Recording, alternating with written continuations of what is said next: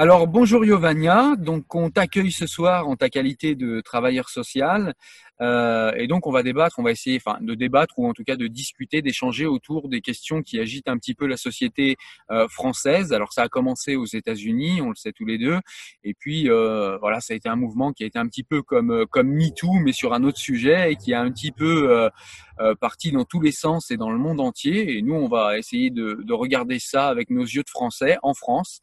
Et, et donc voilà, bah, si tu peux te présenter, nous dire qui tu es, et puis et puis voilà ce sera déjà un bon début. Merci. Bonjour Cyril. Euh, bah oui, voilà. Donc moi, je suis travailleur social. Euh, je fais ce travail-là depuis que j'ai l'âge de 19 ans, et ça doit faire, je pense, à peu près je ne sais pas compter. Euh, ça doit faire à peu près 13 ans que je fais ce métier. Euh, donc, euh, j'habite en région parisienne. je suis maman. J'aime bien le dire quand même. Et voilà, donc bah, merci pour l'invitation et c'est avec plaisir que je vais échanger avec toi sur, sur ces questions. D'accord. Alors pour commencer, euh, on en a parlé un petit peu en off. Tu me disais que, euh, alors pour ceux qui connaissent pas, euh, il y a cette pensée antiraciste. Alors il y a, y a, plusieurs pensées antiracistes maintenant, mais il y a cette pensée antiraciste spécifique, enfin en tout cas qui se dit antiraciste, qui est indigéniste. Qui sont ces gens qui s'appellent des racisés et qui alors on va parler un petit peu de leur pensée rapidement pour euh, ceux qui nous suivent et qui ne sauraient pas, mais les, les, les indigénistes, ce sont des gens qui sont, euh, comment dire, qui font de l'appartenance colorimétrique ou de l'appartenance raciale, même si euh, la science a démontré que les races n'existaient pas, ces gens-là pensent encore les choses en termes de, de race et pensent qu'ils ont des intérêts communs par rapport à leur colorimétrie ou par rapport à leur race. Et tu me disais donc en off, pardon, tu me disais que cette pensée, tu l'avais vue émerger doucement euh, dans ton, dans ton travail, dans ton action sociale euh, au sein de ta ville. Si tu pouvais nous expliquer un petit peu comment ça s'est passé et puis comment tu as vu émerger ces idées. Alors déjà, euh, c'est quelque chose que j'ai pu voir émerger aussi un petit peu pendant mon, enfance, mon adolescence, on va dire. j'ai été en, en, banlieue, en collège, en lycée, et j'ai pu sentir des distinctions, on va dire, des deux côtés quelque part. Déjà au collège, euh, ça commençait un petit peu à se construire ce côté très euh, identité urbaine, euh, la cité, voilà, bon, ce mm. genre de choses. Moi, je viens pas d'une cité en fait, hein, je viens d'une zone pavillonnaire, donc d'emblée, si tu veux, tout de suite, j'ai senti qu'il y avait une distanciation qui se faisait avec moi. Et pour la petite anecdote, j'avais des notes qui étaient pas trop nulles, et donc on avait des surveillants qui aimaient bien normalement nous valoriser, voilà. Et donc, à un conseil de classe, euh, j'obtiens euh, bah, les félicitations. Et au moment où il me demande, euh, bah, du coup, tu es de quelle cité? Je dis, mais je suis pas en cité, j'habite là-bas. Il y a eu une espèce de mou de déception. Ouais, c'est ce que j'appelle moi ça. Alors moi, c'est super important ce que tu viens de dire parce que pour moi, c'est ce que j'appelle c'est la quintessence du racisme de gauche et de la condescendance de gauche qui t'assigne à mmh. identité tout le temps. Et là, qui t'assigne en plus à géographie, c'est encore pire. Voilà. Et donc, en fait, finalement, ça va être des personnes qui euh, regrettent certaines discriminations qui existent dans la société. Je pense qu'on ne peut pas se mentir. Il y a des discriminations liées à l'appartenance géographique, mais qui, du coup, le font payer à des personnes qui, en réalité, et ce qui était mon cas, parce que euh, mes parents euh, sont tous les deux des ouvriers, hein, donc je n'ai aucun réseau, je peux, je n'ai pu profiter d'aucun népotisme, de rien du tout. et pourtant, du coup, j'ai été peut-être un peu plus vulnérable vis-à-vis de ces, euh, du, ressentiment qu'on peut ressentir des, personnes finalement et qui te font payer comme ça de manière symbolique et gratuite euh, des réalités, euh, mais vraiment sur le plan symbolique. C'est-à-dire que je pense que ce surveillant, si tu veux, quand il m'a dit ça à la, gamine de 14 ans que j'étais, il s'est pas dit qu'il m'a fait très mal. Il s'est absolument pas posé la question. Or, en y réfléchissant, et puis en devenant moi-même ben, oui, une actrice de l'action sociale quelque part, je me suis dit, bah non, ça se fait pas, on peut pas dire des choses comme ça, c'est pas, c'est pas bien. Euh, et après, j'ai été moi-même surveillante scolaire et euh, j'ai pu voir qu'effectivement, si tu veux, on va dire les petits blancs euh, avaient tout de suite cette espèce de d'étiquette de personnes privilégiées, alors que en fait, ils avaient surtout beaucoup le goût du travail parce que ben ils viennent quand même de milieux qui sont pas forcément favorisés. Donc il y a quand même cette espèce de représentation de tu es blanc, tu as des privilèges. Et euh, ça s'était reproduit encore, mais bien plus tard à, moi, ma période d'adolescence. Et que les adolescents, encore aujourd'hui, sont parfois un petit peu dans ces clichés. mais c'est aussi une façon de se réfugier quelque part. Ils sont pas, euh, ça reste des adolescents, donc c'est vrai que moi j'ai quand même une forme d'indulgence. Hein. Euh, je vais pas les rendre responsables d'idéologies qui circulent comme ça autour d'eux et qui sortent de la bouche d'adultes qui eux sont responsables des idioties qu'ils disent. Hein. Mais les enfants ne font que répéter quelque part. Et ils sont justement, en fait, euh, et ça c'était assez épatant, euh, assez ouverts à l'idée que, en fait, ce n'est pas une réalité parce qu'en fait, cette réalité fait extrêmement peur. C'est une réalité qui est très anxiogène. Et quand on vend à des enfants qui sont racisés, qui est un terme que moi aussi j'ai utilisé parce qu'il est très pratique. Euh, c'est facile parce qu'en plus moi je suis métisse donc comme ça je suis racisée et puis je en plus je suis créole alors j'ai plein plein d'origines très différentes donc moi je suis racisée ça me fait un petit packaging et c'est très bien comme ça et on comprend que bon bah voilà je suis un petit peu un peu colorée quoi et ben ces, euh, ces enfants-là, quand on leur dit ça, c'est quand même hyper anxiogène en fait. Et je crois qu'on on, ne se rend pas compte que des adolescents, quand ils sont en construction, si on leur dit tu vas être une victime perpétuelle de la société, arriver à se sortir de ça, c'est extrêmement compliqué puisqu'ils sont dans une période où normalement, ils sont censés construire leur estime d'eux-mêmes. Je, vais placer, je vais placer, si tu le permets, une parenthèse parce que ce que tu dis, ça va me permettre de rebondir sur moi, mon propre vécu. Alors moi, je suis, euh, je suis de couleur blanche, comme tout le monde le voit, on dirait Blanche Neige. et, euh, et, cette fameuse Blanche Neige qui est devant vous, eh bien, elle a vécu exactement ce que tu es en train de décrire en tant que travailleur social, c'est-à-dire que moi, j'ai grandi en foyer. Et j'ai vu dans les yeux des adultes, malgré ma blancheur, j'ai vu dans les yeux de tous les adultes beaucoup d'échecs. Je ne sais pas comment l'expliquer. Dans leurs yeux, dans leur manière d'être avec moi, je voyais de l'échec. J'ai senti l'échec tout le temps. Et je sais pas pourquoi, je sais pas pour quelle raison, je sais pas. Il y a, y a sûrement des raisons qui font que. Mais je me suis dit que j'allais les faire mentir. Et euh, et j'y suis en partie arrivé. Et, euh, et justement, on se rend pas compte en fait à quel point cette mentalité de victime, c'est-à-dire que moi à l'époque, euh, je sais pas si je t'en ai parlé puisqu'on a échangé un peu sur Facebook, mais j'ai été musulman sunnite pendant dix ans, donc j'avais mmh. aussi ce petit packaging, tu sais, quartier, cité, musulman. Euh, casquette basket, donc discriminé, donc la lie de la société, et donc euh, mmh. potentiellement, c'est ça que je, c'est ça que je reproche moi beaucoup.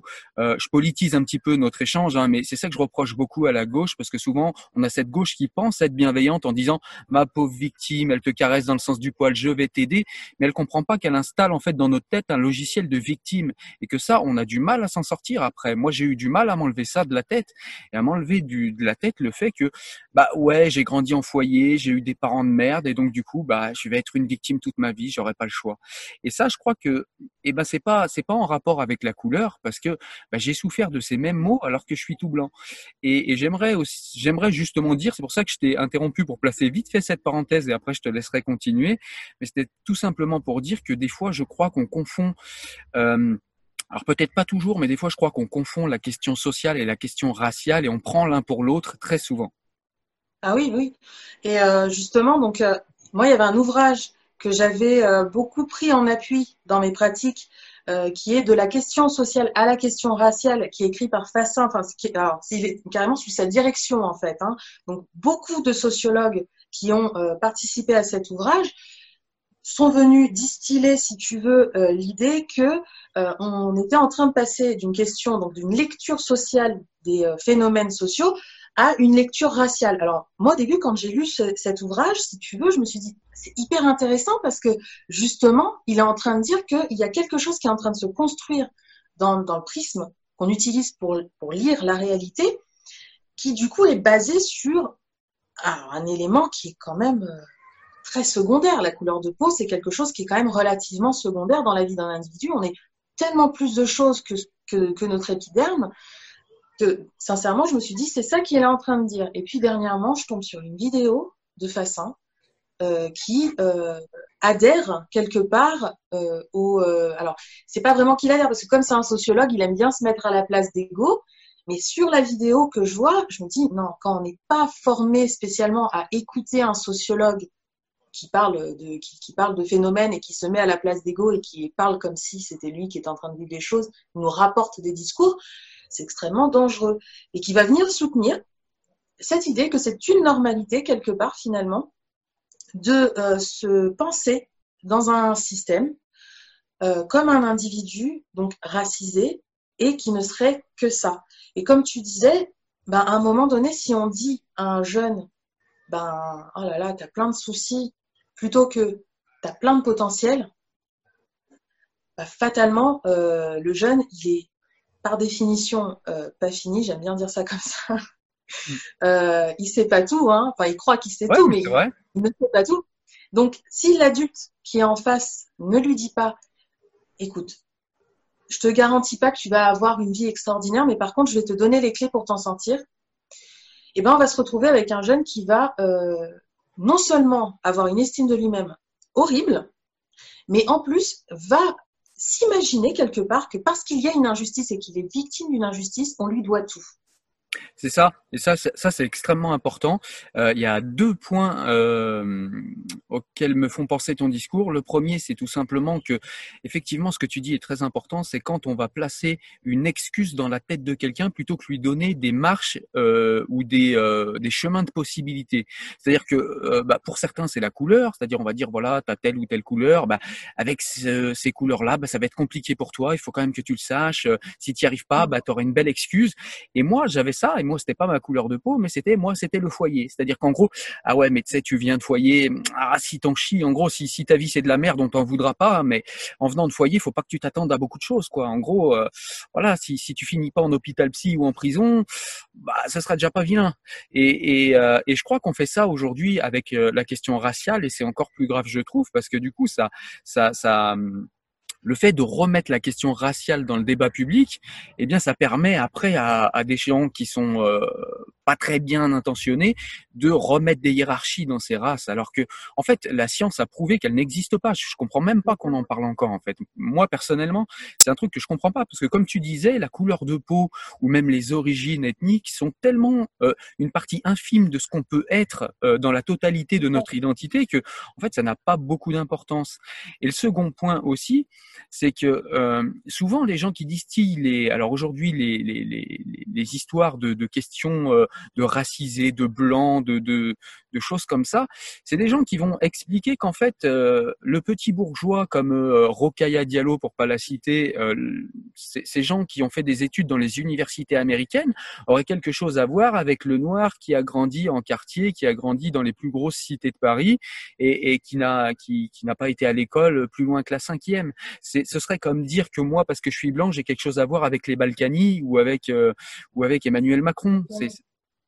Exactement. Et ça, c'est un énorme problème puisque finalement, c'est ce qui va venir effacer complètement la citoyenneté Ah, et puis ça, ça coupe, je te, je, te, je te, coupe une dernière fois, après je te laisserai, pardon, mais c'était simplement pour finir mon propos. Du coup, ça coupe cette solidarité qui fait que moi, quand je pense ma, quand je pense ma condition humaine et ma condition de citoyen français, j'ai beaucoup plus en commun avec un noir, un jaune, un vert, un orange qui a grandi dans une banlieue qu'avec Balkany ou Macron. Et j'aimerais que, euh, j'aimerais que les gens comprennent qu'en fait, on ne peut pas penser les choses en termes raciales parce que euh, moi, autour de moi, j'ai vu des gens de toutes les ethnies et de toutes les couleurs et ces gens-là ont plus en commun avec moi que tous les petits bourgeois qui essayent de nous classer par couleur ou par religion ou par quoi que ce soit d'autre.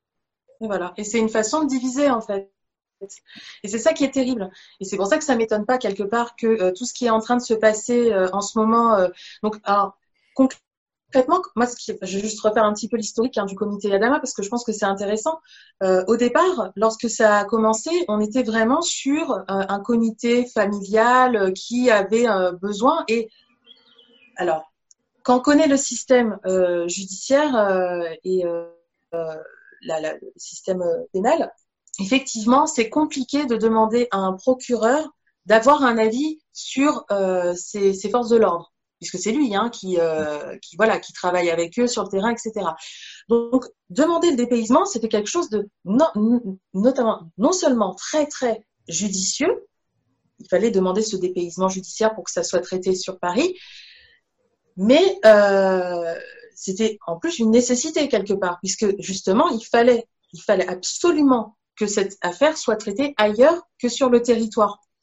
Alors non seulement parce que dans un souci de justice, voilà. Donc, et moi, je trouve que la justice est rendue en ce moment puisqu'ils ont accordé le dépaysement, mais qu'on n'accorde pas un dépaysement de cette manière-là. Et ça, c'est pareil, c'est des choses que des personnes qui ne sont pas euh, familiarisées avec le système euh, juridique en France ne savent pas que la justice, elle prend son temps parce que demander un dépaysement, c'est quand même dire d'un procureur, il ne peut pas. C'est compliqué de dire d'un procureur, il ne peut pas. Ce c'est pas une victoire. Ça ne veut pas dire qu'il est incompétent. Ça veut dire qu'on a pu voir par A plus B que ce n'est pas à lui de traiter cette affaire. Et donc, à ce moment-là, on avait une famille qui demandait quelque chose de légitime. Et là, dernièrement, et puis en voyant aussi, parce que euh, je crois qu'elle était apparue à Satraoré au niveau des inrecuptibles hein, au, départ, il y a eu un petit peu euh, le Canal Plus qui avait fait une petite interview, tout ça. Et au moment des Inrocks, euh, qui est un magazine à la base que j'aime beaucoup, je m'aperçois qu'ils sont passés complètement à côté de ce qui était en train de, se faire en termes de transformation du mouvement. Et dans la posture, je vois que euh, on est passé sur un cran au-dessus, et là je sens tout de suite les indigénistes, et je dis non, c'est pas possible, il y a une récupération politique. Et qui n'était pas dite, c'était déjà il y a deux ans. Et là, aujourd'hui, clairement, Assa Traoré sur Twitter dit ce n'est pas des actions qui ont été menées par euh, une citoyenne, c'est une action politique qui a été menée par un meneur politique. Donc elle se pose en tant que meneur politique, en tant que leader politique. Et ça, c'est un vrai problème parce que, comme tu dis, la pensée indigéniste, les pensées racialistes et les pensées racistes aussi, parce que pour moi, c'est vraiment euh, les deux faces d'une même pièce. Tu mets ça dans le jukebox, c'est la même musique qui sort, en fait. Donc, quand euh, ces personnes-là en viennent à, à te dire que la société et son fonctionnement sont basés sur la couleur de peau, elles effacent toutes les réalités sociales. À savoir que quand tu es jeune, ok, tu peux venir d'une cité, mais ça ne fait pas tout. Tu es allé à l'école, tu as peut-être raté, tu as peut-être essayé, tu as fait des choses, tu t'es peut-être trompé, mais en attendant, tu es quelqu'un. Alors, on ne peut pas être tous formidables, on ne peut pas être tous formidables dès le départ, c'est pas grave c'est pas grave, c'est pas impossible de s'en sortir, même quand on s'est planté, même quand on est tombé, on peut se relever, c'est possible. Les espèces de, et puis c'est marrant parce que, comme tu dis, Rokaya Diallo, elle vient des États-Unis. L'américanisation de la pensée, ces gamins qui sont dans le bling bling, comme on dit, qui s'imaginent que ça y est, euh, ils vont faire un rap, un machin. Alors c'est très bien parce qu'en plus il y en a qui sont très talentueux. J'en ai vu euh, quelques-uns qui avaient euh, un bon phrasé, des belles choses à dire, etc. Mais sans sortir de cette manière-là, ils ne réalisent pas à quel point la société est extrêmement difficile et euh, le talent ne suffit pas toujours. Et que, en fait, il ne faut pas chercher le succès, il faut aussi savoir le laisser venir quelque part et qu'il faut plaire. Et ils sont encore dans cette posture de regardez-moi, je suis là, j'ai dit quelque chose, je sais faire quelque chose. Et ils sont dans une posture qui n'a rien, mais rien de français et qui n'a même rien d'américain. Puisque quand on connaît, par exemple, euh, moi j'invite les gens à regarder euh, l'interview de 50 Cent euh, sur euh, On n'est pas couché, c'est excellent. On voit que ce mec est intelligent, mais véritablement un bosseur. Et que c'est vraiment que de l'image, c'est que ses rap, euh, son clip, ses machins, tout ça c'est que de l'image. Le mec c'est un bosseur quoi. Mais ça c'est des gamins, ils ont, ils ne réalisent pas bah, que pour pondre un CD, en fait, faut bosser sacrément, faut connaître les gens, faut se faire connaître, faut montrer qu'on est travailleur parce que c'est un travail. ouais, c'est vrai. Ben, moi, d'ailleurs, j'ai vécu ce que tu dis et j'ai vécu ce que tu dis parce que j'ai été, euh, j'ai été délinquant, j'ai été de la petite délinquance. Moi, mon truc à moi, j'en suis pas fier du tout. J'en ai été fier euh, quand j'étais gamin, mais j'en suis pas fier du tout. Je volais des voitures, j'adorais ça. Et pourquoi je te parle de ça? Parce qu'en fait, euh, j'ai écrit un texte là-dessus où justement, quand on grandit dans ce genre de milieu, on se rend pas compte, mais on est, on est foulé aux pieds par beaucoup de monde dans la société. Et on est foulé aux pieds pas parce qu'on est noir ou parce qu'on est arabe ou parce qu'on est euh, quoi que ce soit d'autre. Juste parce qu'on est au bas de l'échelle sociale, on est tout en bas. Et comme on est tout en bas, bah c'est vrai qu'on a du mal à être valorisé. Il suffit qu'on ait des parents qui soient un petit peu écrasés par les soucis, par les dettes ou par d'autres choses, eh bien ils nous valorisent pas non plus.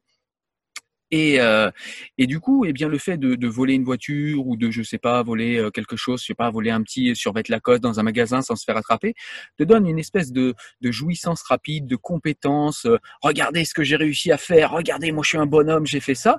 Et le problème, c'est qu'on tombe après assez rapidement accro à cette adrénaline euh, qui, qui va après déclencher une fois qu'on aura réussi de la sérotonine en disant, regardez, j'ai réussi à faire ça. Ah, je suis trop fort, je suis trop un beau gosse. Et tout ça, en fait, c'est sans travail. Et c'est pour ça que ça recoupe avec ce que tu dis, c'est qu'on tombe accro, c'est comme une addiction à cette valorisation sans travail. Et ça, c'est pareil, c'est extrêmement dangereux. En, gros, on va, on va dire à quelqu'un, mais tu sais, on doit, euh, dans la société française ou dans toutes les sociétés où tu vis, on doit te reconnaître rapidement, sans travail. On doit voir que tu es quelqu'un d'extraordinaire tout de suite. Non, c'est pas vrai. Comme tu le dis avec l'exemple de 50 Cent, il y a beaucoup de travail derrière. Et même ceux, parmi ceux qui travaillent beaucoup, tous ne réussissent pas. Mais c'est comme ça. C'est, pas une histoire. Et puis, il y a un deuxième point aussi, c'est que quand on, on, ouais, j'en ai parlé tout à l'heure, mais ça rejoint la même chose, c'est-à-dire qu'on on donne une excuse raciale à quelqu'un, c'est-à-dire qu'en gros, la personne ne va pas se dire ah j'ai pas assez travaillé, comme tu dis, je suis tombé, je vais me relever, je vais essayer de voir où est-ce que j'ai péché. Tout de suite, va se dire ah non, je me rappelle, ça y est, je suis noir, c'est le racisme. Ah bah j'arrête de travailler. C'est parce que je suis noir, donc ça sert à rien que je travaille. Donc du coup, je vais rester chez moi. Hein, hein. C'est euh, il, c'est marrant parce que comme tu dis, c'est des, des, des, personnes qui vont oublier euh, tant qu'elles réussissent qu'elles sont noires. Alors sans, sans, sans euh, changer euh, intérieurement, sans être différent quoi. Mais ils vont se rappeler comme ça qu'en fait être noir c'est finalement un problème. Bah justement non en fait. Non, c'est pas un problème, c'est un problème dans la tête de celui qui s'imagine que c'en est un. Et on, on, est dans une dans, quand même République, on a de la chance. Hein, euh, il y a quand même des pays où c'est autrement plus difficile, et notamment aux États-Unis, hein, justement, hein, parce que là-bas, ça rigole pas en termes de discrimination. Euh. c'est clair, mais on n'a pas du tout la même, euh, on n'a pas du tout la même ah histoire. et c'est vrai qu'il y a ces indigénistes, moi, m'irritent particulièrement parce qu'ils comprennent pas l'histoire universaliste de la France. Elle a, elle a eu ses excès. Il euh, n'y a aucun problème pour le reconnaître, mais elle a aussi aujourd'hui ses avantages et tout le monde est un petit peu en train de lui euh, taper dessus à cette euh, République universaliste. Et pourtant, cette République universaliste est celle qui nie le mieux les races parce que ça n'existe pas. Et donc, ça, ne veut pas dire, les gens, ils, pensent qu'en fait, être universaliste, ça veut dire, non, non, mais cache ta peau, blanchis-toi, cache ton ethnie, cache ta religion, on veut pas voir. C'est pas ça du tout. C'est simplement se dire, que bah, dans l'espace public, n'en fais pas trop. On s'en fout que tu sois musulman, on s'en fout que tu sois noir. Juste, tu es un citoyen français. Par contre, on va pas s'en foutre de la couleur de tes idées. Est-ce que tu es de droite? Est-ce que tu es de gauche? Est-ce que tu euh, viens d'un milieu social défavorisé? Est-ce que tu, euh, comme Rokaya Diallo, tu as fait tes études dans les meilleures universités américaines? Ça, on va le regarder en France parce qu'on est un peuple qui historiquement regarde beaucoup l'égalité. C'est quelque chose, c'est une névrose chez nous. On est très égalitariste. On nous le reproche d'ailleurs hein, beaucoup dans le monde. Mais j'ai l'impression que cette notion est mal comprise et les indigénistes vont justement à rebrousse-poil en réclamant, moi je, dis, je débat beaucoup avec ces gens, ils réclament un communautarisme à l'américaine. C'est-à-dire qu'en gros, ils réclament des droits différenciés sur un espace politique, ils réclament des droits différenciés par rapport à leur ethnie, leur religion, leur culture. Mais c'est en fait ce qu'ils réclament, c'est le colonialisme en fait. Donc Absolument. Absolument, et c'est extrêmement dangereux euh, c'est extrêmement dangereux pour une bonne raison, c'est que comme tu dis, ce sont des personnes qui ne se basent absolument pas sur la science. Euh, on avait commencé un petit peu à discuter euh, sur, sur Facebook avant la vidéo de la créolité. Oui, tout à fait. alors, moi, je suis créole, hein, donc, enfin, je suis créole par mes, par mes parents. je suis née à, à Paris, hein, mais c'est ma culture, hein, quelque part. Et pour rien te cacher, ma fille est blanche. Ouais. Donc, si tu veux, je vais avoir beaucoup de difficultés à accepter qu'on s'amuse à dire que la couleur a de l'importance alors que l'aspect racisé finalement sur, euh, on va dire, un lignage, on va parler comme ça, bon, euh, ça, peut, ça peut du coup changer extrêmement vite. Donc il y a quand même de la génétique derrière tout ça. Et il y, a, euh, y a deux choses derrière cette, derrière cette réalité-là. C'est-à-dire que, si tu veux, il va y avoir d'un côté les, euh, racistes, classiques qu'on connaît bien, hein, qui, bon, euh, qui vont tout de même trouver que finalement, elle n'est pas si française que ça. Bon, très bien. À, Londres, moi, pour moi, la France, c'est la métropole et c'est Dom-Tom. Donc, fatalement, la question ne se pose pas. Et à côté de ça, elle est très embêtante, cette enfant, si tu veux. Et c'est pas la seule hein, qui, est, euh, qui est dans cette situation-là. Elle est très embêtante parce qu'en fait, on se rend compte que euh, c'est possible d'avoir un enfant blanc, une personne blanche, qui là, pour le coup, en termes d'historicité de la familiale, tu ne peux pas lui dire, tu peux même pas la pointer du doigt, lui dire tu es raciste, c'est impossible. Sa grand-mère est noire, euh, moi je suis métisse. Bon, elle a baigné dedans, hein, donc elle, elle, est, elle est créole. Voilà, elle est créole. Donc, si tu veux, pour les créoles, c'est extrêmement dur d'entendre ces choses-là. Et les créoles, qu'ils soient noirs, blancs ou peu importe, hein, on s'en fiche, hein, c'est pas la question. C'est vraiment une histoire de mentalité. C'est qu'à un moment donné, des gens qui sont comme ça en train de te dire, oui, alors les noirs, c'est en gros, hein, les noirs, c'est les gentils, les pauvres petites choses, et puis alors les blancs, c'est les méchants. Quand tu es créole et que tu as toutes ces personnes-là dans ton univers, à toi familial et dans ton cœur, clairement, dans ta vie affective, c'est extrêmement difficile de pouvoir échanger avec quelqu'un qui pense comme ça. Puisqu'à un moment donné, tu peux te retrouver à carrément culpabiliser d'avoir des personnes blanches dans, ton, dans ta famille. Or, ça, c'est pas possible. Et justement, les indigénistes, c'est ce qu'ils font.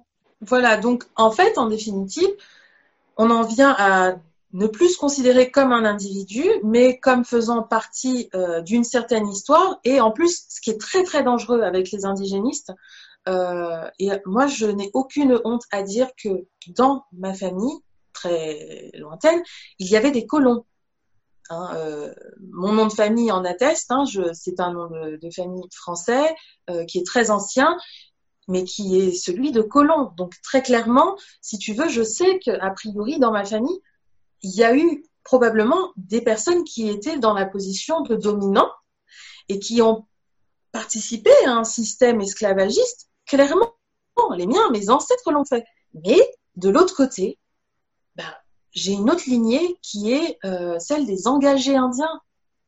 Et quand on connaît l'histoire de ces engagés, on sait que, alors, c'était pas de l'esclavage, mais qu'ils ont eu à subir des traitements absolument similaires, puisque, juste très rapidement, c'était euh, les engagés, c'était des personnes qui louaient leur force de travail selon un contrat de 3, 3 4, 8 ans parfois, qui n'avaient pas le droit de se marier comme ils l'entendaient, qui n'avaient pas le droit de quitter la propriété sur laquelle ils étaient et qui pouvaient avoir à subir des traitements euh, de, maltraitance physique euh, aussi. Et euh, on a des traces, notamment au niveau du tribunal de Saint-Denis à La Réunion, avec justement des conflits, puisque comme il y avait un contrat de travail, c'était possible quand même d'amener ça au tribunal. Donc quand on dit en plus qu'on n'a pas de justice en France, je suis désolée, on n'a peut-être pas forcément toujours une société qui est très juste, mais il y a un, véritable appareil et donc il faut savoir le faire marcher, il faut savoir chercher les informations. Et donc quand on trouve ces informations-là, forcément, ça met en perspective beaucoup de choses. Et donc moi, si tu veux, des gens qui vont me dire que parce que j'ai du sang de colon, euh, je suis une méchante personne, ça va être un peu compliqué de l'entendre, puisque euh, bah, en tant que créole, on a rapidement compris. Alors moi, j'ai fait aucun effort pour ça. Je veux dire, on m'a transmis, hein, voilà.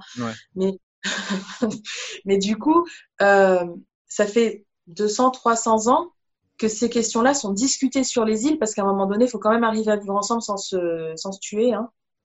Donc, c'est des choses, c'est pas les bisounours en fait. C'est qu'à un moment donné, il y a un consensus et tout le monde est d'accord pour dire que le passé reste dans le passé et surtout n'en sort pas. Et d'ailleurs, euh, à la Réunion, en l'occurrence, quelqu'un qui s'amuserait à parler de cette manière-là, soit c'est une énorme blague, mais vraiment, c'est de l'humour pur, soit c'est un idiot.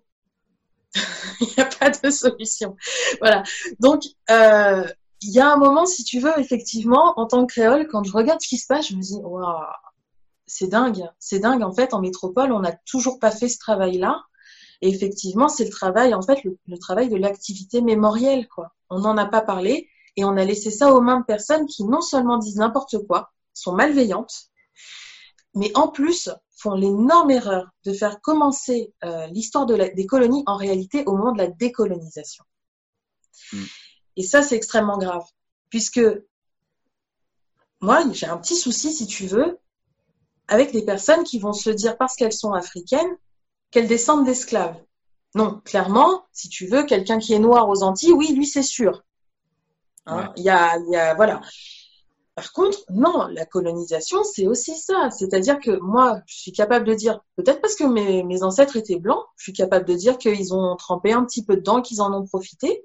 Mais justement, c'est ça qu'il faut arriver à se dire. On ne sait pas. On ne sait pas et on ne peut pas savoir.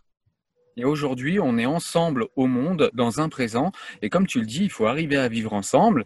Et euh, on a évolué sur tout un tas de questions. Sur, on a compris que la colonisation était une mauvaise chose. Je rappelle quand même que toutes les nations euh, fortes et toutes les grandes civilisations l'ont pratiqué. Hein.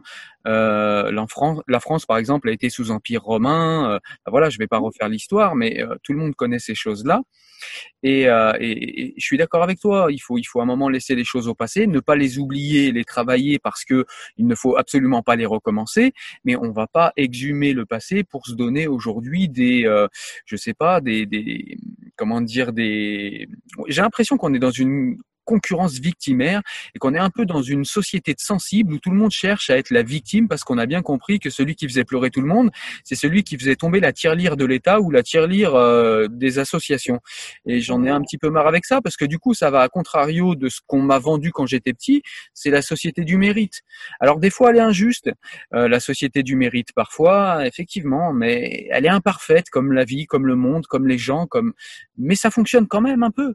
Et et voilà, je trouve que euh, vivre dans la sixième puissance mondiale, dans un pays où, euh, puis, il y a des choses spécifiques en France, il y a quand même jamais eu de ségrégation sur le territoire. Y a, et puis il y a, aussi des choses, il y a aussi des choses qui m'énervent. Alors là, c'est dans l'autre sens, hein, c'est plus chez les identitaires euh, blancs qui méritent, c'est qu'on a par exemple des gens qui souvent assignent les gens à identité, c'est-à-dire qu'on a des gens comme alors je l'ai en tête parce que je l'ai lu, mais il y a des tas de gens comme ça. C'est Tania de Montaigne, je sais pas si tu connais. Euh, je l'ai lu, elle a écrit un livre qui s'appelle Les Noirs n'existent pas, que j'ai beaucoup aimé. Et, euh, et, qui parle de l'universalisme, qui met en valeur l'universalisme et qui parle un petit peu de ce qu'elle a vécu en tant que noire euh, en France. Et, euh, et en fait, ce que j'ai trouvé intéressant dans son discours, c'est que en fait, si tu écoutes le prénom et le nom Tania de Montaigne, tu te dis oula, mais c'est tout de suite, as, mentalement, tu as un visage blanc, euh, quelqu'un, voire de Montaigne, donc quelqu'un peut-être un petit peu aristocrate, etc. Et, et, et en fait, euh, bah, quand on la voit, eh ben, on voit une personne noire, et, et, et quand on trempe dans cette espèce d'indigénisme d'un côté et l'extrême droite qui essaye aussi de racialiser les choses, eh bien, on en arrive à regarder Tania de Montaigne en se disant, mais c'est de quel champ de coton qu'elle vient? Alors qu'elle l'explique elle-même, ça fait plus de, plus de cinq siècles qu'elle est sur le, sur le territoire, que sa famille en tout cas, et que sa lignée est sur le territoire. Donc elle est peut-être plus française que moi, si ça se trouve, j'en sais rien. Moi, je sais pas. Moi, ma grand-mère vient d'Allemagne, j'ai une de mes grand-mères qui vient d'Allemagne. Euh, voilà, si ça se trouve, elle est plus française que moi. Donc on voit que même comme tu le disais, ces gens sont déconnectés de la réalité parce que quand on essaye d'être un peu dans la réalité, on voit qu'en fait, et puis il y a aussi une chose que je voudrais dire parce que c'est important et c'est connexe à ça, c'est que la France, depuis la République, n'est plus une nation ethnique. On l'a choisi. On est une nation républicaine. Qui adhère au pacte républicain est français. Par contre, euh, il faut aussi avoir le courage de dire que qui n'adhère pas au pacte républicain peut choisir l'avion. Alors oui, le problème c'est que si tu veux, euh, c'est que des personnes qui ont la citoyenneté française et seulement celle-ci, on ne peut pas euh, leur demander de prendre l'avion parce que finalement ce ne serait que des expatriés. Hein. non mais, euh, c'est une boutade. C'est bien compris. c'est simplement pour dire, c'est simplement pour dire que être français n'est pas du tout, euh, enfin la France n'est pas une, une, une, nation ethnique, n'est plus une nation ethnique, même si historiquement on va avoir du mal à nier que c'est une nation judéo-chrétienne à dominante blanche. Oui, historiquement c'est le cas, mais politiquement on a choisi quelque chose d'autre. C'est pour ça qu'on en est où on en est. Et moi je trouve que c'est très bien d'être là où on en est, mais il faut pas que ça devienne un problème. C'est-à-dire que si on se force à vivre ensemble et qu'on se déteste, c'est pas la peine. Le projet, le projet républicain, moi je le trouve beau, mais il faut qu'on soit heureux de vivre ensemble dans un pacte commun et dans un dans un chemin et un avenir commun. Moi je trouve que c'est magnifique, c'est c'est une des plus belles choses que que j'ai vues. Euh, je sais pas quand je lis Montesquieu et quand je ou euh, ou Rousseau dans son contrat social, même si j'aime pas beaucoup Rousseau, euh, quand il définit la nation française comme une nation républicaine et non plus comme une nation ethnique, je trouve qu'il n'y a pas meilleur projet. Bah oui, parce que c'est là où euh, finalement on, arrive à être un individu quelque part. Et l'individualisme, c'est pas quelque chose qui est, qui est, forcément mauvais. Le fait de pouvoir être libre et d'avoir le choix, c'est quand même quelque chose que la République nous, euh, nous propose. Alors, je vais revenir sur le fait de, de, partir parce que du coup, moi, ça me fait penser à Kémy Seba. Euh, voilà. Donc, euh, bon, le fameux Kémy Seba que j'ai réécouté dernièrement, qui euh, a une façon de parler qui est quand même très drôle. Euh, bon, c'est pas quelqu'un, si tu veux, dont je partage forcément les idées. Il y a des choses qui sont intéressantes dans ce qu'il dit, parce que, en fait, il y a quand même une part d'ethnique en nous, quand même. Euh, comme le fait que bah voilà des personnes qui euh, sont en métropole se sentent plus proches de la culture judéo-chrétienne que des autres cultures. C'est légitime. On va pas leur demander euh, de, de, de, faire des enfin je sais pas de devenir euh, une espèce de baba cool ou j'en sais rien. Enfin c'est pas c'est pas l'idée. D'ailleurs ce serait de la réappropriation culturelle et c'est vraiment c'est vrai que c'est pas bien quelque part de se réapproprier les choses. Mais euh, le, enfin religion à part parce que ça c'est encore autre chose. Mais quoi qu'il en soit, euh, il y a quand même cette réalité ethnique qui fait que, si tu veux, par exemple, le fait, George Floyd, quand il est mort, en l'occurrence, il y a quand même quelque chose à l'intérieur de tout créole, de toute personne noire qui vibre de manière un peu différente. Parce que euh, il y a quand même un attachement, par exemple, moi c'est mon cas, j'ai un attachement à l'Afrique qui est assez particulier. Alors je ne saurais même pas me l'expliquer, mais parce que je sais que ma culture elle a vibré de cette culture-là aussi.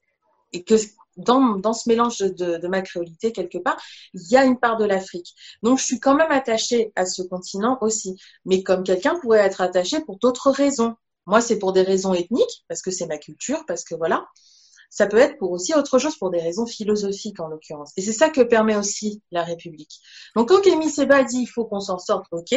Quand il dit il faut qu'on s'en sorte contre l'Occident, l'économie occidentale, etc., je suis un peu moins d'accord. Je suis d'accord avec toi et je vais rebondir sur ce que tu dis. Effectivement, on peut s'approprier des choses. Alors, euh, ça peut être plus ou moins intuitif par, euh, voilà, comme tu le dis, parce que on a, euh, on a une culture qui, qui vient de l'Afrique ou qui est dérivée de l'Afrique. C'est pareil, c'est des choses qui résonnent et c'est des choses que je peux entendre. Mais ce que permet la République en plus, et tu l'as exactement dit et moi je l'ai vécu, c'est que par exemple moi, quand j'étais en foyer, bah, j'étais quelqu'un qui à l'adolescence fuguait beaucoup parce que j'avais du mal avec l'autorité, etc. Bon, bref, euh, on va pas faire euh, l'historique de ma vie, mais c'est simplement pour dire qu'en fait, j'étais recueilli chez une famille qui était réfugiée politique euh, d'Algérie pendant la décennie noire. Ces gens-là m'accueillaient chez eux comme si j'étais leur fils. Les gens ont du mal à le voir sur mon visage, mais moi j'adore la shorba, j'adore, euh, j'adore toutes ces. Je, lis Averroès comme si je lisais Voltaire, je lis Ibn Sina comme si je lisais Montaigne j'ai l'impression que c'est une part de ma culture et pourtant ça l'est pas. Mais moi, j'ai grandi en foyer, donc j'avais aucune en fait, euh, euh, comment dire, j'avais aucune transmission culturelle. J'ai eu aucune transmission ni culturelle ni culturelle. Et quand je me suis approprié des choses, bah, j'ai pris ce que je trouvais autour de moi, c'est-à-dire le Maghreb et l'islam. Donc moi, je me sens culturellement métissé. Alors au départ, c'était, euh, j'étais ado et il y avait ça devant moi. C'était un peu subi. Alors quand je dis subi, c'est pas vraiment subi parce que personne m'a forcé. Voilà, c'était autour de moi, donc c'était, on va dire, c'était euh, une logique sociologique en fait. Hein tout simplement. Mais après, je me suis, en grandissant, je me le suis approprié. C'est-à-dire qu'aujourd'hui, je sais que euh, bah, quand je réfléchis, bah, je peux réfléchir avec les armes intellectuelles de Voltaire, je peux le faire avec les armes intellectuelles d'un Ibn Sina, d'un Averroès. Je sais également que je suis capable d'être plus sensible que d'autres euh, quand un Algérien vient me rappeler ce qui s'est passé pendant la décennie noire et que il commence à voir les prémices en quartier. Ben oui, mais moi j'étais avec mes, j'étais avec euh, cette fameuse famille où j'étais. J'ai vécu leur douleur par procuration. Euh, parce que j'étais avec eux devant la parabole à, regarder combien de têtes étaient tombées à Alger euh, la journée. Euh, J'écoutais leur leur témoignage m'expliquant qu'ils avaient vu quelques amis avec leur tête qui roulait dans le caniveau et ben c'est vrai que peut-être je suis un peu plus sensible à ça que d'autres. Et ce que je veux dire par là, en parlant de choses un peu lourdes, je vais essayer de redevenir léger, mais c'est simplement pour dire qu'effectivement, la culture et les choses qu'on s'approprie, c'est quelque chose d'extrêmement complexe. Et surtout en France où on a une, pluriculture, une pluriculturalité, pardon, qui est extrêmement forte. Et je trouve ça magique parce que on peut, enfin magique, Là, je parle de choses qui sont plutôt dramatiques, mais c'est magique parce que moi, ça m'a permis d'aller vers euh, le Maghreb et puis peut-être d'aller voir en plus après en Afrique subsaharienne et de voir qu'il y avait des gens qui pensaient, qui réfléchissaient. C'est vrai que bah, ces choses-là, on l'apprend pas forcément toujours euh, de manière assez appuyée, je trouve, à l'école. Bien que je sois mal placé pour en parler parce que j'y suis pas resté longtemps, mais en tout cas, ce qu'on peut dire, c'est que euh, ça m'a ouvert sur un autre monde, ça m'a ouvert sur d'autres choses et, et, et, si on m'avait assigné à identité, si on m'avait assigné, je, peut-être j'aurais brandi mon drapeau français, j'aurais brandi mon Voltaire et j'aurais jamais été voir d'autres choses. Et, et, ça, c'est c'est pas de manière unilatérale, c'est bilatéral, c'est-à-dire qu'un Africain peut faire ça. Moi, j'ai discuté avec euh, un, un, Malien, coucou à toi Moussa si tu nous regardes, mais j'ai discuté avec un Malien qui adore Voltaire. Et, et moi, je suis capable de, de reconnaître la, le génie d'aimer Césaire. Donc voilà, c'est ça que j'aime cette France-là, et c'est cette France-là que j'aime, et j'ai l'impression que ces indigénistes et en face ces identitaristes euh, plutôt euh, d'extrême droite, on va dire plutôt blanc, judéo-chrétien, et eh ben ces deux extrêmes-là essayent de nous confisquer cette magie-là. Et hum, et tout le monde fonce dans le panneau et, et voilà. Et c'est pour ça que je suis là à faire ce genre de vidéo avec une personne comme toi. Et du coup euh, si tu pouvais nous expliquer peut-être comment ça se passe sur les îles parce que tu nous as dit tout à l'heure que sur les îles eh ben c'était une question qui était tranchée et euh, peut-être plus tranchée et plus apaisée que chez nous euh, ah. chez nous. C'est le même pays mais je veux dire en métropole. Est-ce que tu pourrais nous expliquer ce qui ce qui ce qui enfin comment ils le voient et ce qui se passe mieux du coup là-bas? Alors bon déjà la Réunion, c'est quand même assez particulier. C'est euh, une île qui est très métissée, mais vraiment très, très, très métissée depuis tellement longtemps qu'on n'a plus forcément la tête de notre culture quelque part euh, familiale. Hein. Euh, par exemple, ça, ça, arrive hein, d'avoir des personnes qui seraient plutôt typées africains, mais qui en réalité sont de culture hindoue. Ah Et ça, c'est voilà et on dit euh, Malbar foiré. Bon, voilà, parce qu'il y a un humour un peu particulier aussi du coup, hein. euh, parce que Malbar c'est hindou et du coup c'est Malbar foiré. Mais il euh, c'est tranché depuis longtemps, mais ça n'a pas été non plus euh, sans euh, sans difficulté. Et on n'est pas, comme je disais, on n'est c'est pas des bisounours. Euh, moi, j'ai grandi en métropole, donc je n'ai pas vécu tout ça, mais il y a une, une anecdote qui m'a fait réaliser à quel point ça a pu être aussi compliqué et justement à quel point il y avait une véritable solidarité sur l'île. Alors, je sais pas si tu es au courant, mais euh, sur l'île de la Réunion, il y a des enfants qui ont été enlevés aux familles euh, les parents ont été euh, ont, renoncé à leur autorité euh, parentale sans le savoir et ils ont ils ont servi à, à repeupler la Creuse. Et mon papa tout blanc qu'il est, si tu veux, ne m'en a pas parlé. Et le jour où je suis tombée sur cette affaire, j'ai vu dans ses yeux que ça a été une période atroce. Et il l'a vécu exactement de la même manière que les autres parce qu'il était très pauvre aussi. très grande fratrie avec pas forcément on va pas à l'école enfin bon, c'est voilà, hein, euh, je veux dire, ça reste des zones encore aujourd'hui qui sont un peu délaissées. Hein, euh, il y a beaucoup plus d'argent injecté dans les banlieues que dans les dom-toms, faut le savoir. Euh, donc, quand j'ai vu dans ses yeux que ça a été un traumatisme pour tout le monde, que tout le monde savait ce qui était en train de se passer, que ça aurait pu générer chez lui une défiance de l'État, parce que bon, c'est la responsabilité de l'État a été reconnue le 18 février 2014, je crois, quelque chose comme ça. Donc l'État a été reconnu responsable de ces exactions, on peut entendre que euh, ça a traumatisé tout le monde quelque part. Bien sûr. Donc, à un moment donné, effectivement, on se dit l'État euh, parfois prend des décisions qui sont quand même un petit peu questionnables, euh, voire complètement anticonstitutionnelles là en l'occurrence, puisque dans le travail social, c'est ce qu'on appelle, on appelle le consentement éclairé. Normalement, on est censé quand on est travailleurs sociaux faire en sorte qu'une personne, même si elle ne sait pas lire, même si elle ne sait pas écrire, on est censé faire en sorte qu'elle comprenne ce que, de quoi on parle, de quoi il s'agit réellement. Surtout quand il s'agit de faire enlever les enfants, hein, en l'occurrence. Hein. Donc ça, c'est un, un, énorme scandale quelque part. Bah, lui, tout blanc qu'il est, il a eu extrêmement peur, extrêmement peur. Et sur l'île, par exemple, on a encore ces histoires de statues et tout ça, on a encore les rues de Bré, machin, bon, ces choses-là. Tout le monde est d'accord pour dire que c'est un scandale. Tu vas avoir personne personne réellement qui va oser dire à haute voix que ce n'est que du détail, que euh, en plus il y a une phrase comme ça qui est terrible, réunionner un jour, réunionner toujours, une citation de Debré, tu vois, alors que il, était derrière l'enlèvement, enfin l'arrachement d'enfants comme ça à leur terre, c'est quand même assez particulier. Et donc sur l'île, on est d'accord pour dire que euh, il y a des réalités immuables. L'esclavage, c'est pas bien. Voilà. Il n'y a même pas à se poser de questions. Hein, dire. ça paraît bête, mais on est tous d'accord pour dire que l'esclavage, ça a été terrible. Tout à fait. Voilà. Le passé, c'est le passé. comme je te disais, si quelqu'un commence à remuer le passé, soit il est en train de te charrier, mais vraiment, c'est rire parce que personne ne s'identifie à ce passé. On s'identifie à nos ancêtres qui sont en réalité nos ancêtres communs à tous. On est d'accord pour se dire quelque part que ce sont euh, ceux de, de tout à chacun. Par contre, aussi, il y a une autre, une autre réalité, notamment depuis euh, les, enfants, euh, les enfants de la Creuse. il y a quand même un moment donné, alors pas tout le monde est comme ça parce que bon, euh, c'est pas, c'est pas, c'est pas culturel, c'est aussi un positionnement quelque part. C'est-à-dire que si toi en tant que blanc, tu vois quelqu'un qui est noir, par exemple, qui est victime d'une discrimination, c'est toi qui vas y aller. C'est toi qui va dire euh, ça suffit. Et c'est toi qui vas défendre. Donc il y a quelque chose de, l'ordre de la solidarité.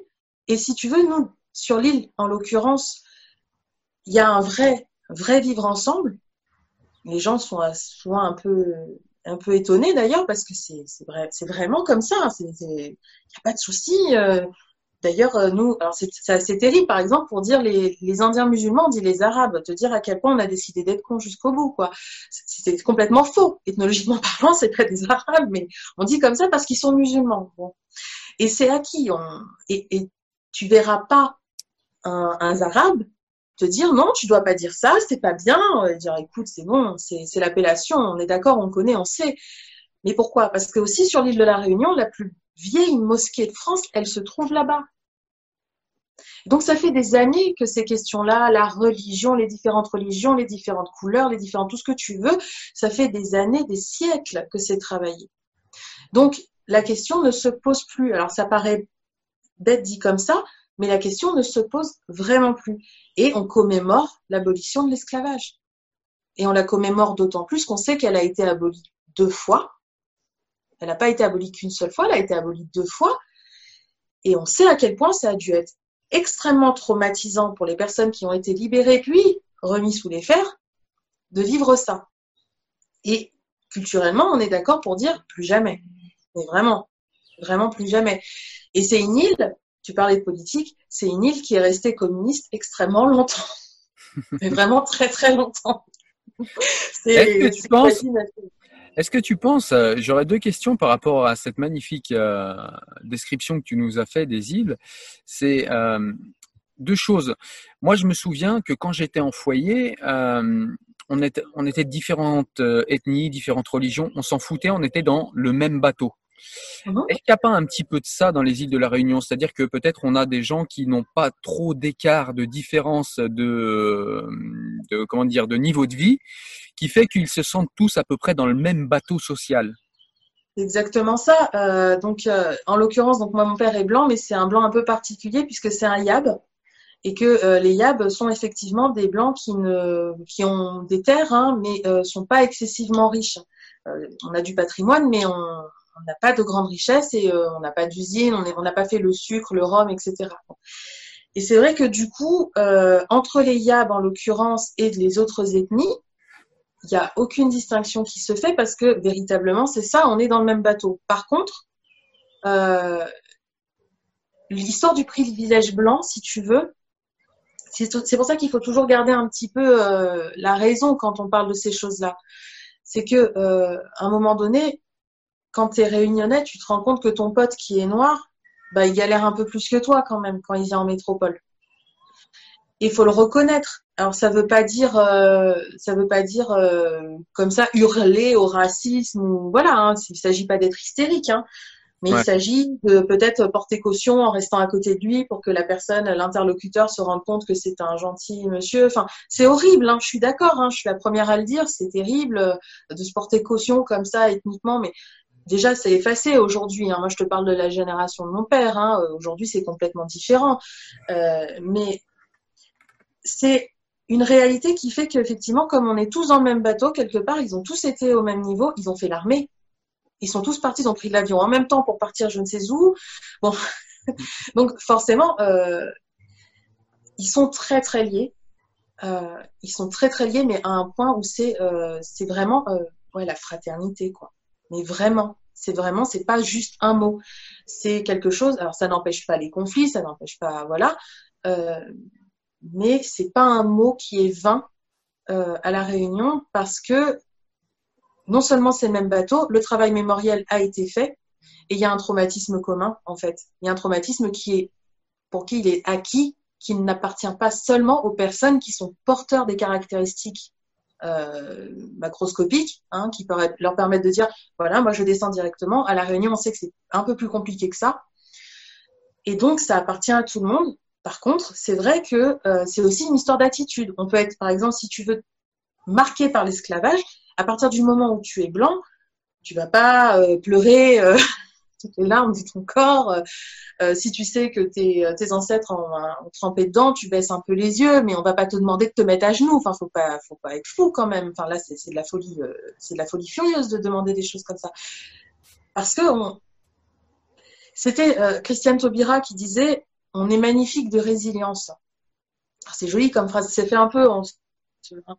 Mais c'est un peu ça quelque part. C'est que on peut parler de l'histoire à partir du moment où on accepte que personne, personne ne soit rabaissé au moment où on en discute.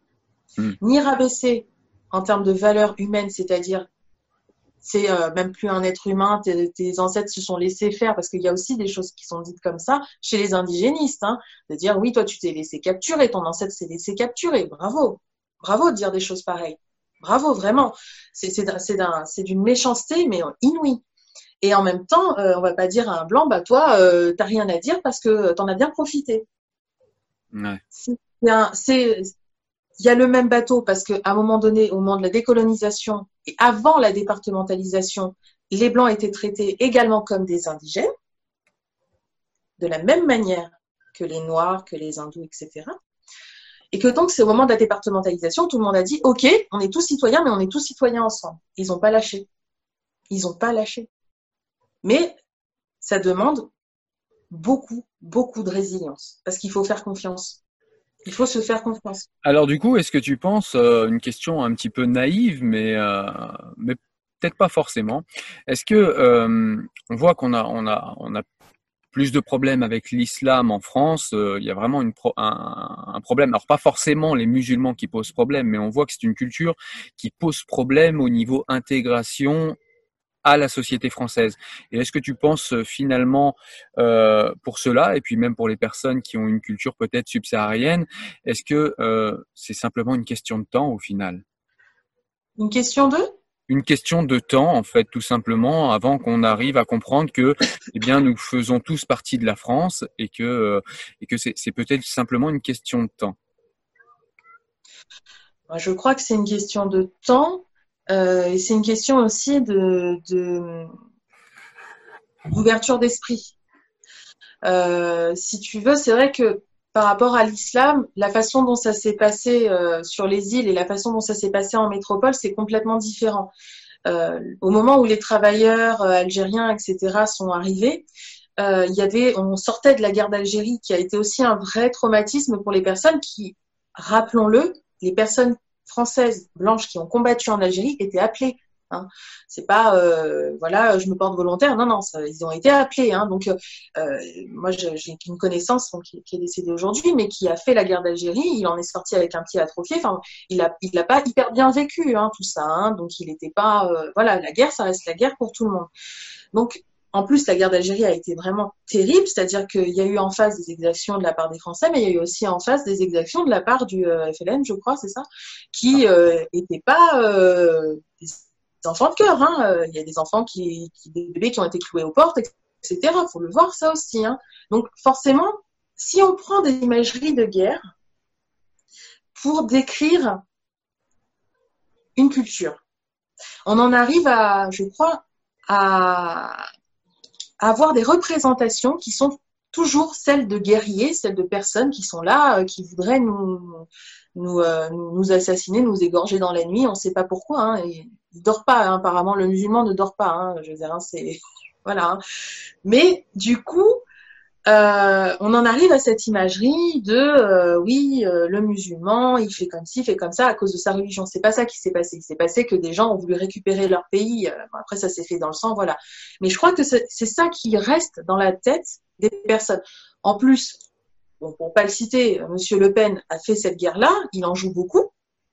Moi, je sais, j'y étais, j'ai vu, ce sont des gens qui font semblant d'être gentils aujourd'hui, mais en réalité, ils ont été notre ennemi. Alors qu'en fait, en plus, c'est ça le pire. C'est-à-dire que normalement, quand on est un bon soldat, quand on est un vrai soldat, on sait que l'ennemi, ça se respecte. On le sait, ça. Et qu'à un moment donné, quand la guerre est terminée, il faut respecter l'ennemi. C'était un bon combattant, euh, voilà, ils avaient quand même ceci, cela, etc. Je ne sais pas pourquoi, euh, pour, ces, pour, ces, pour les Algériens, ça s'est pas fait de cette manière-là. En plus, ce qui est très étonnant, c'est que si tu veux, même en termes de, par exemple, de code euh, des étrangers, hein, de droit des étrangers, euh, il y a des facilités hein, pour avoir des papiers au niveau des personnes algériennes. Donc, il y a quand même, euh, y a quand même une, sorte de tropisme hein, vis-à-vis de, l'Algérie. On est quand même proche culturellement de l'Algérie de par notre histoire. Il y a les harkis. Il y a les harkis quand même, c'est pas rien. Hein. Je veux dire, ils ont combattu avec nous. Donc, on a, on a cette, cette, cette réalité-là, mais étrangement, parce qu'ils sont, et je crois que c'est vraiment pour ça, c'est parce qu'ils sont d'une religion différente. On a estimé à un moment donné euh, qu'ils étaient de religions différentes parce que mauvais. Et je pense que les personnes qui envisagent tout musulman comme quelqu'un de fondamentalement mauvais est lui-même fondamentaliste et lui-même en train de se transformer en croisé en fait. Hein. Donc j'ai un livre, euh, juste une petite parenthèse, j'ai un livre, euh, je vous mettrai le lien en description. C'est un livre qui s'appelle France Islam, le choc des préjugés de Malik Bezou qui raconte exactement ce dont tu es en train de parler. Et je vous conseille ce livre vraiment parce qu'il raconte ça sur des siècles et il raconte euh, ces frictions entre l'Occident et l'islam, l'Occident au sens large, même si j'aime pas trop dire l'Occident parce que les États-Unis c'est pas la France, mais en tout cas entre la France, on va dire, il s'est concentré sur la France, entre la France et, et, ce qu'à l'époque on appelait les sarrasin. Et euh, il s'est penché sur toute cette histoire et il montre que les préjugés dont tu parles remontent à très loin dans, l'histoire. Et peut-être que, eh bien, il est temps d'objectiver ces, euh, comment dire, ces, préjugés qu'on a dans la tête et, de les sortir. Ouais, c'est vrai. Absolument. Et ce qui est terrible, c'est que ça relève des mêmes mécanismes qui sont venus diaboliser les Juifs auparavant, et ça a fini par un génocide quand même. Hein. Donc, euh, c'est quand même assez euh, effectivement aberrant quelque part de se dire on n'arrive pas à voir que c'est exactement la même chose, cette espèce de, de construction là euh, du musulman maladif, fou, dangereux, etc. C'est exactement la même chose que, qui a pu être fait au moment euh, voilà de, de oui, pendant grosso modo du, du XVIIe siècle jusqu'au XXe siècle et ce, cet énorme, cet énorme drame quoi. Donc ça, c'est hyper dangereux.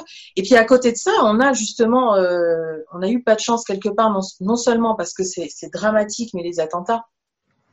Les attentats qui ont fini de dire que, ah oui, ah bah, vous voyez, on vous l'avait dit. Alors non, c'est pas vraiment ce qui s'est passé. Les personnes qui font ça en disant c'est pour l'islam, en réalité, ce sont des raisons complètement géopolitiques. Hein. Ce sont des personnes qui ne sont pas en France, qui dont l'esprit n'est pas en France, qui sont en Palestine, qui sont peu importe où tu veux, enfin qui, qui se considèrent comme faisant partie de la Ouma avant de faire partie quelque part de, de, de la France. Après, au niveau. Pardon, vas-y, je t'ai coupé, excuse-moi, vas-y. Non, non, vas-y, je t'en prie. Non, c'était juste pour dire qu'effectivement, je suis d'accord avec toi. Euh, il y a quand même une radicalisation des esprits, mais qui est politique. Je suis d'accord avec toi et qui est euh, et qui est tolérée par. Enfin, j'ose le dire. Euh, j'ai pas de preuves, mais enfin, pour l'avoir vécu, moi, j'étais gamin à l'époque. On nous on nous appelait en tant que musulmans, non pas aller en Syrie, mais aller en Bosnie. Euh, et et on a l'impression que c'est comme ça que l'État français a acheté la paix sociale dans les quartiers. On en revient toujours à ces fameux problèmes sociaux qu'on essaye de nier, de cacher sous le tapis, où on met un peu d'islam, où on met un petit peu de, de, de, race, où on met un petit peu de quelque chose. Mais en tout cas, on oublie que euh, la France a vendu euh, ces dernières années les, euh, les banlieues au, au Qatari, à l'Arabie Saoudite. On a laissé ces gens faire, on a laissé l'Arabie Saoudite financer des mosquées, etc. Enfin bref, je vais pas aller plus loin parce que là, on sort un petit peu de, de ce dont on, on devait parler. Euh, mais, euh, mais oui, oui, tu as raison, effectivement, et, et tous ces problèmes-là sont complexes. Euh, voilà, c'est ce que je voulais dire, mais ce que je voulais dire également, euh, pour finir, je voulais t'emmener sur un dernier sujet, c'est euh, le fait qu'on voit qu'il y a un, comment dire, une montée des identitarismes euh, en France. Alors il y a des gens comme Régis Debray qui vont euh, qui vont expliquer cela par euh, l'américanisation de la France, c'est-à-dire que la France c'est quand même une exception, une exception politique et culturelle dans le monde et, surtout euh, en Occident, puisqu'on est entouré d'autres d'autres organisations politiques. Euh, je m'explique, c'est tout simplement qu'en France, on a choisi, comme je l'ai dit au long de la vidéo, le modèle universaliste et pluriculturel et non pas le modèle multiculturaliste. Et on voit que il y a quand même des idéologies américaines qui sont importées en France, notamment par des gens qui ont fait leurs études dans des universités américaines, hashtag Rokaya Diallo, et, euh, et, tout simplement, ces gens arrivent avec leurs nouvelles idées et voudraient délimiter géographiquement les gens par rapport à leur religion ou à leur ethnie. Et euh, est-ce que tu euh, vois cela comme ça ou est-ce que tu vois cela plutôt, comme d'autres l'expliquent, peut-être par la mondialisation qui fait un petit peu peur à tout le monde puisqu'on a l'impression d'une dissolution des identités de chaque pays et, euh, et du coup, bah, chacun se replie un petit peu sur son sur son identité par peur, par voilà, parce qu'on a l'impression de se dissoudre dans le monde Compliqué comme question. Alors oui, parce que du coup, il y en a plusieurs. Euh, par rapport euh, oui, aux identitaires, euh, quelque part, et au fait qu'on laisse les identitaires prendre du poids dans les quartiers, je pense que ça s'explique tout simplement par l'incapacité que l'on a à intégrer et à insérer les personnes qui vivent dans ces quartiers, et qu'à un moment donné, l'être humain, c'est tout bête, mais l'être humain, c'est un animal euh, social et culturel. Et si on ne lui laisse pas ça, bah, il, dépérit, il meurt, et surtout, il s'énerve en fait. Hein, parce qu'on a besoin de lien social pour vivre. Si on n'a plus de lien social, on craque. Mais littéralement, c'est de la torture. C'est d'ailleurs une forme de torture, hein, le fait de, retirer tout, stimulus euh, à quelqu'un, ça peut le faire craquer. Donc, c'est logique quelque part de laisser une forme de lien social opéré. Mais c'est une forme de, fausse réponse euh, qui va venir surtout par rapport à la mondialisation, qui va venir surtout gommer le fait qu'on n'a pas de solution et qu'on n'a pas assez de perspectives d'avenir pour tout le monde. Donc, vaut mieux que les gens soient à peu près entre eux, si tu veux, quelque part, à peu près d'accord comme ça. Et puis, bon, bah, s'ils ont envie de dire que oui, c'est pas cool, c'est pas juste, à la rigueur, ils sont entre eux, ils sont dans le quartier, ils dérangent personne. Nous, je crois que la difficulté qu'on a, c'est qu'en fait, on, vit dans ce milieu-là et on n'en est, pas d'accord. Moi, je refuse que demain, on me dise, il faut que tu te colles une étiquette sur le front. Euh, parce que sinon ça va pas aller, on va pas comprendre qui tu es. Il faut que il faut que tu aies cette étiquette parce que tu viens de tel milieu. Et par rapport à la mondialisation, je pense que c'est pas culturellement qu'on est, euh, qu'on est écrasé, c'est économiquement. On est complètement écrasé. Et donc, à partir du moment où économiquement, on n'arrive plus à faire marcher quoi que ce soit, où on peut plus permettre à quelqu'un de se dire, c'est par le travail que je vais m'en sortir, tout ce qui reste, c'est le fait de s'essentialiser. Je suis noir, je suis blanc, je suis arabe, je suis musulman, je suis ceci, je suis cela. Bon. C'est le fait de s'essentialiser et c'est quelque chose qu'on retrouve partout et on retrouve ça aussi dans des milieux pas forcément urbains, avec ces personnes qui vont s'essentialiser autour de, je sais pas moi, par exemple, le Moyen Âge, d'une manière très, euh, très voilà, exacerbée. on ne sait pas pourquoi, apparemment, leur identité est au Moyen Âge. C'est la période qu'ils préfèrent, ou alors la Renaissance, ou alors. Mais comme ça, de, de, se dire, j'appartiens à euh, une certaine imagerie bah, ça permet d'oublier qu'on n'arrive pas à trouver du travail, on n'arrive pas à boucler ses fins de mois. Euh, et donc là, nous, on est là, on se tire un petit peu dans les pattes en se disant, euh, oui, bon voilà, avec des faux débats, on a l'impression qu'on est en train de parler de choses essentielles. En réalité, on se noie nous-mêmes. C'est ça, c'est ça l'idée aussi quelque part. Hein. Quand on rentre dans ces discours-là, quand on rentre dans cette logique-là, on se noie soi-même. Il faut arriver à se sortir de ça. Alors, je vais aller sur un, sur un, je vais mettre les pieds dans le plat exprès. Et du coup, est-ce qu'avec cette, euh, ces pseudo-luttes raciales, on n'essaye pas de nous cacher, en fait, euh, un rapport de force, des rapports de force qui n'ont jamais disparu euh, et qui sont tout simplement la lutte des classes? Ah bah oui, oui. Moi, j'en suis persuadée. J'en suis persuadée. Parce que plus on, plus on, on essentialise les, les, les luttes à ce que sont censées être les personnes, c'est-à-dire une lutte appartient à telle personne, plus on gomme la réalité des choses. Toi, tu as vécu euh, en banlieue, en quartier, ce n'est pas mon cas, alors que j'ai la tête de vivre en quartier et pas toi. Tu vois ce que je veux dire? Donc, à un moment donné, si on gomme cette réalité-là, ben, on va gommer le fait que peut-être qu'éventuellement, effectivement, j'ai eu une, une enfance ben, un peu plus cool que la tienne, en fait tu vois. Mm. Et que donc, c'est bien mon appartenance sociale qui est importante pour pouvoir définir cette réalité-là. Et c'est bien ton appartenance sociale qui, à un moment donné, a déterminé certaines choses. Ça enlève pas la responsabilité individuelle, ça l'a jamais enlevé. Mais aujourd'hui, non seulement on gomme les réalités sociales, mais on gomme la responsabilité individuelle. Alors, on va pas vers l'anarchie, mais on va vers un énorme n'importe quoi qui vise à ne pas parler des véritables problèmes.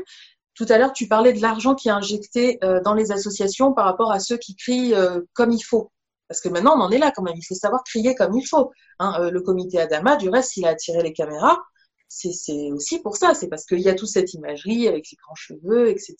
Euh, le regard toujours, c'est très drôle ça, ce, regard toujours profond vers l'avenir. Euh, non, il s'agit d'une affaire qui va être réglée normalement d'ici deux ans, je pense. Euh, a priori, voilà, hein. c'est tout, c'est tout ce que ça va être en fait. Mais il y a cette façon d'être qui fait que on va pouvoir. Alors eux, ils n'auront pas d'argent, ça c'est certain. Mais il y a des associations comme ça qui ont pu poser des questions. Alors moi, c'est pas mon cas, je les ai pas croisées, mais j'ai pu échanger avec des personnes qui ont croisé ces associations où on sait qu'il y a du détournement de fonds. On sait que c'est pas réinjecté dans des politiques d'insertion ni dans des pratiques d'insertion, que ce sont parfois des personnes qui euh, non seulement ne sont pas des travailleurs sociaux, mais en plus en réalité trempent beaucoup dans le business sur le quartier. Donc non seulement ils ont de l'argent sale, mais ils ont de l'argent propre. Ça, ce sont des vraies questions. Ça, ce sont des vraies questions. Un gamin qui est en cité, qui dit tiens, je vais aller dans l'association. Ah bah non, j'y vais pas parce que c'est machin, je sais qui c'est et tout ça. Franchement, je j'ai pas trop envie. Bah du coup, en fait, il a plus aucun moyen. Il va aller à la mairie, on va lui dire va voir l'association. Il va voir l'association, il va dire ouais, mais bon, tu sais, et rien. Mais c'est ça, moi, moi qui ai, euh, moi qui ai 40 euh, ans demain, euh, j'ai remarqué ça. Et... Merci. Mais euh, et du coup, euh, j'ai remarqué ça, c'est que moi, je me souviens quand on était gamin, nous, on avait ces problèmes avec la, religion, comme j'en ai parlé un petit peu. Mais par contre, on avait un truc, c'est que les couleurs et tout ça, on s'en foutait. Et, ce qu'on voulait, c'était accéder, comme tu le dis, à la République. On voulait accéder, on voulait un travail, on voulait une petite princesse, on voulait faire notre vie, comme tout le monde. Hein. On voulait des choses simples, en fait. Et, euh, et en fait, j'avais Enfin, à l'époque, je me souviens de cette de, de, la banlieue avec cette solidarité et cette conscience euh, sociale de gauche très marquée à gauche. C'est-à-dire qu'on on se rendait tous service, on, on savait que euh, instinctivement euh, c'était la redistribution qui nous faisait défaut, que euh, on, voilà, on essayait de monter des choses avec les associations, les maisons de quartier, la grande époque des maisons de quartier où on faisait sortir les gamins. J'ai profité de tout ça aussi, et, et c'était vraiment des, des, des, des bulles d'air, des, des bouées de sauvetage dans, dans un océan, de, dans une fiancre de d'échecs. Et, et, ces choses-là, on, on a l'impression que ça a disparu, même la solidarité entre les personnes de quartier. Je dis pas que ça n'existe plus ponctuellement, mais euh, on voit quand même une constante en quartier à être beaucoup euh, parti sur la droite et dans le bling bling, dans le je veux réussir, dans le j'ai plein de thunes, je voilà, même quand on n'en a pas, on les porte sur soi, on porte son smic sur soi-même et, on est beaucoup parti là-dedans. Et moi c'est quelque chose que je trouve assez choquant. C'est terrible, c'est ça qui est terrible, c'est-à-dire que euh, ça va être une espèce d'inversion des, des valeurs où euh, les personnes vont finalement se perdre. Euh, ça, ça, va très très vite. Euh, moi, la première, aujourd'hui, je suis en, je suis en quartier. Hein, J'habite plus en, en, zone pavillonnaire parce que bah, c'est mes parents. Hein, euh, donc voilà. Euh, mais donc, je suis dans un petit quartier très sympa, très cool où vraiment il n'y a pas de soucis. Il n'y a vraiment rien. quoi. C'est du HLM classique. voilà. on est tous d'accord pour dire que c'est chacun sa vie. C'est chacun sa vie et que c'est le meilleur moyen quelque part de s'éviter des problèmes. Parce que euh, je pense que la gauche, elle a été très bénéfique, le socialisme notamment, au quartier, qui ont été vraiment, mais à un moment donné, c'était carrément des bidonvilles. Il hein. faut, quand même se le représenter. Euh, les tours, finalement, c'était pas plus mal hein, à un moment donné quand même. Hein. Donc, qui ont été extrêmement bénéfiques, qui ont aussi permis, euh, voilà, qu'on voit ce que c'est que le rap, euh, que c'est pas un truc euh, si terrible que ça, c'est une façon de s'exprimer parce que bah, forcément le béton, à un moment donné, ça rend un petit peu sévère. Hein. Donc voilà. Mais il y a eu des choses vraiment excellentes qui ont été faites et par exemple, touche pas à mon pote, je trouve que c'était un excellent mouvement.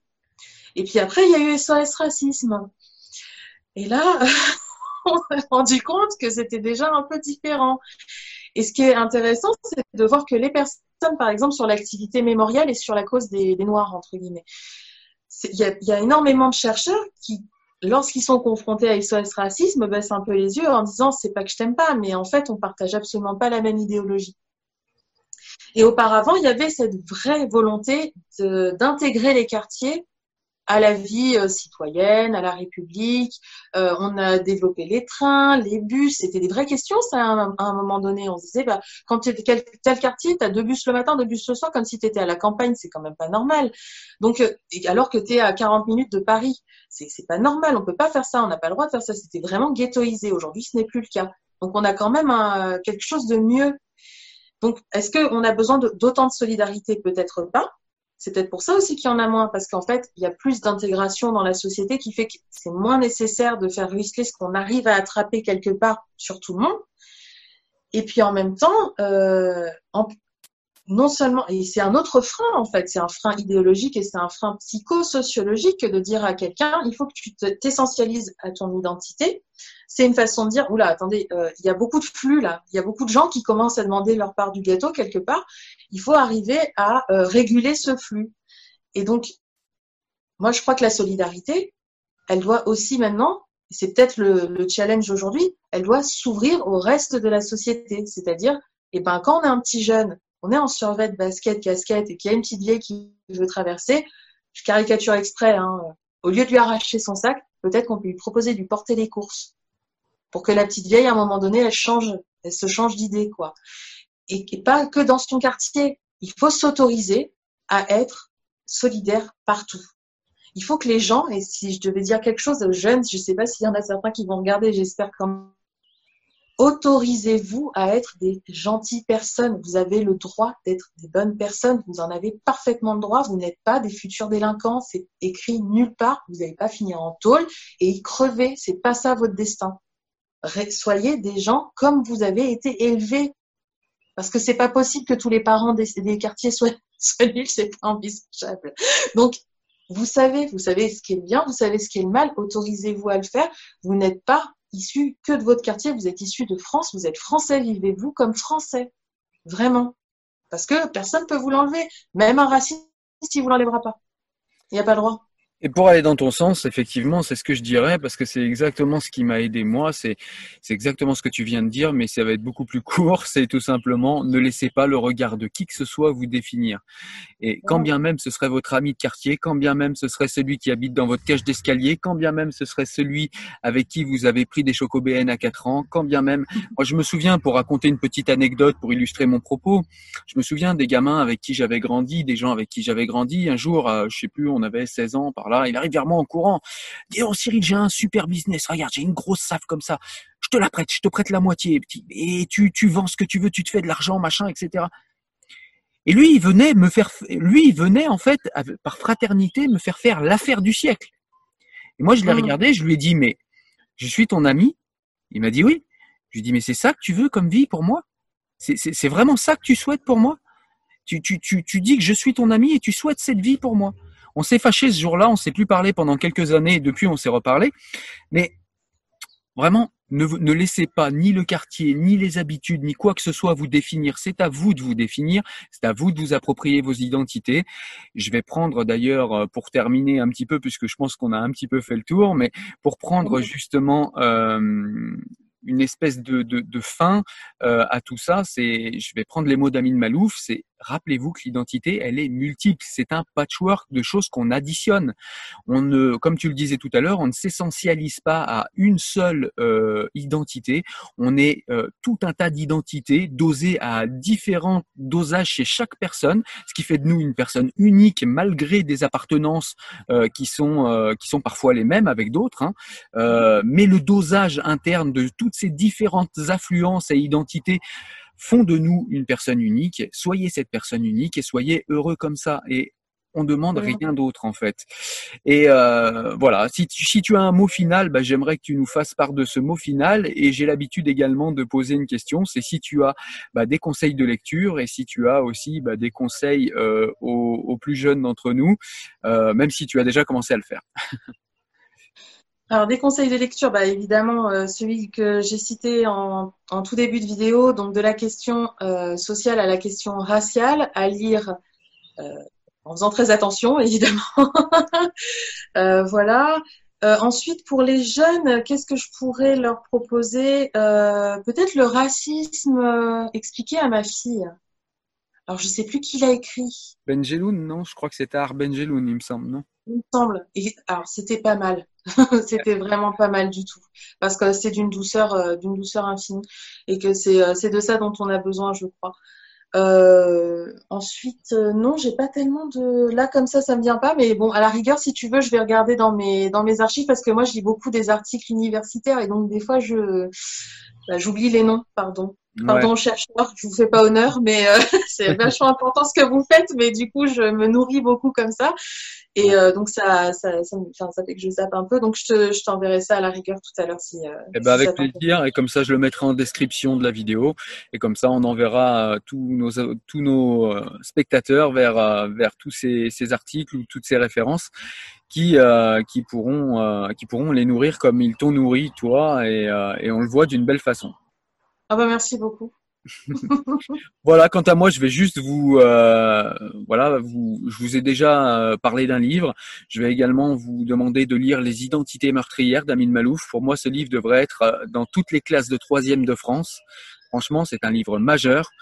Euh, parce que c'est un livre qui fait comprendre que l'identité c'est quelque chose de complexe et surtout c'est quelque chose qu'on choisit et c'est quelque chose qu'on construit tout au long de sa vie c'est pas quelque chose de figé d'arrêté et ça c'est vraiment euh, quelque chose d'important pour moi voilà, bah, en tout cas, j'ai été ravi d'échanger avec toi. Je te remercie pour, euh, merci pour, ces pour ce riche échange.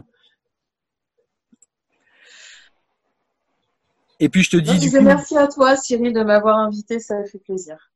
Voilà. Bah, je te dis à très bientôt, en tout cas pour d'autres, euh, éventuellement un autre échange, parce que euh, parce que j'imagine on a on a d'autres choses à, à se dire. En tout cas, j'étais très contente d'échanger avec toi sur ce sujet. Merci beaucoup. Merci, à très bientôt. Ciao.